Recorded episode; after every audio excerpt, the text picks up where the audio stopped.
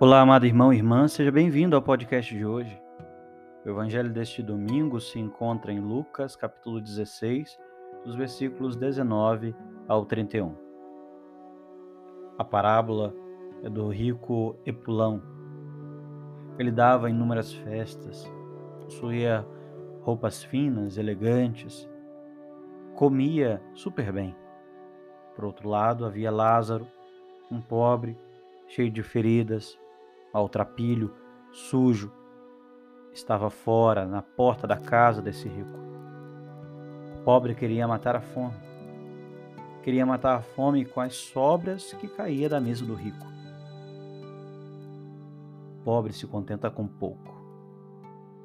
O pobre morreu, o pobre chamado Lázaro, e os anjos levaram para o seio de Abraão, para o seio de Deus. Morreu também o rico, e ele foi enterrado. E uma máxima que devemos levar para a vida toda: pobres e ricos morrem. Da morte ninguém se escapa. Você pode ter até dinheiro, mas ele não impede você morrer.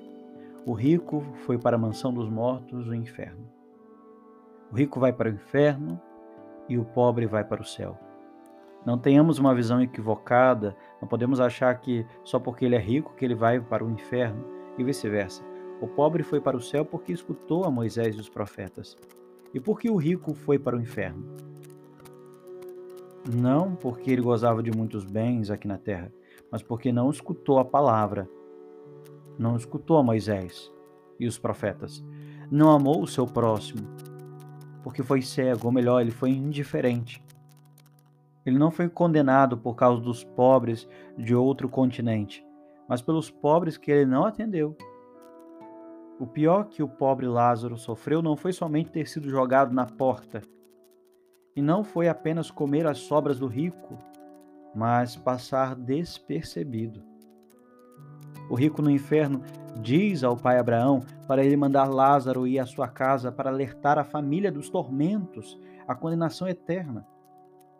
Ele tinha medo de que a sua família seguisse o mesmo caminho que ele percorreu, porque ele estava vendo sinais disso. Então ele pede ao pai Abraão. Porém, Abraão nega, diz que eles têm a Moisés e os profetas, ou seja, eles têm a Bíblia, eles têm os sacerdotes, os religiosos, religiosos. A palavra diz que uma pessoa em especial ressuscitou dos mortos. Um morto ressuscitou, Jesus. E a sua mensagem sempre foi de amor a Deus e ao próximo. Muitas pessoas esperam um extraordinário para fazer algo, impondo limites, uma data marcada que seja. Eu vou fazer dieta quando passar o Natal. Aí passa o Natal, vem o Ano Novo. Do Ano Novo vem o Carnaval, vem a Páscoa. Mas nunca faz dieta. Muitas pessoas esperam por fazer algo, impondo limites também, dizendo: eu volto a rezar, mas depois dessa festa, depois desse domingo, depois que eu me confessar, eu volto, volto para a missa fielmente. E esse depois nunca chega, momento esse que a pessoa se entrega totalmente a Deus. Existem momentos fortes de oração que experimentamos. Talvez um encontro, um retiro, Há quem diga que o, se o padre pregar, como foi no encontro todos os domingos, talvez haveria inúmeras conversões. Isso não é verdade. É preciso que um morto volte para falar para você que você deve se converter? Olhe o pedido do rico a Abraão. Nós precisamos realmente de missas, de retiros, de encontros cotidianos para a gente voltar a rezar?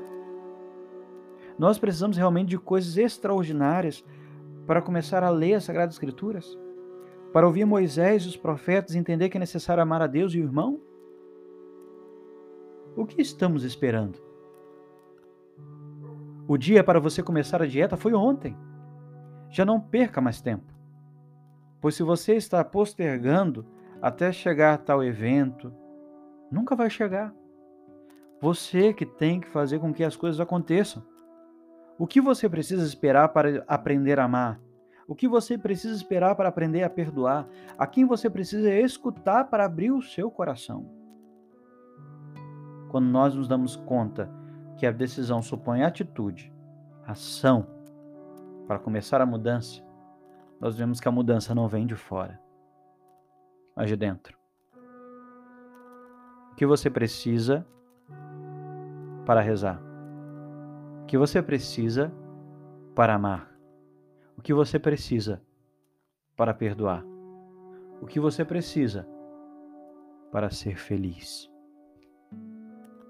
O que precisamos não é impor pretextos, mas fazer o que temos que fazer.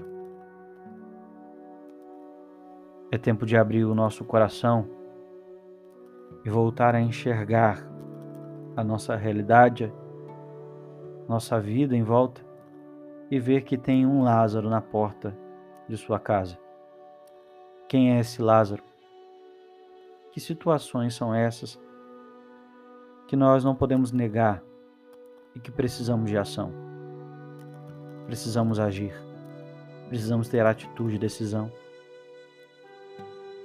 Todos nós gostamos de uma palavra de conforto, de uma motivação mas se nós não somos capazes de escutar a Deus que nos fala, ainda que tivéssemos os melhores pregadores, seguiríamos da mesma forma. Estaríamos por igual, como estamos agora. Escutemos a Jesus, escutemos a Sua palavra e comecemos a agir. Descubra quem é o seu Lázaro, para que tu possas amar, perdoar, ajudar, para não cair no pecado da indiferença, mas que você possa ganhar o paraíso do céu.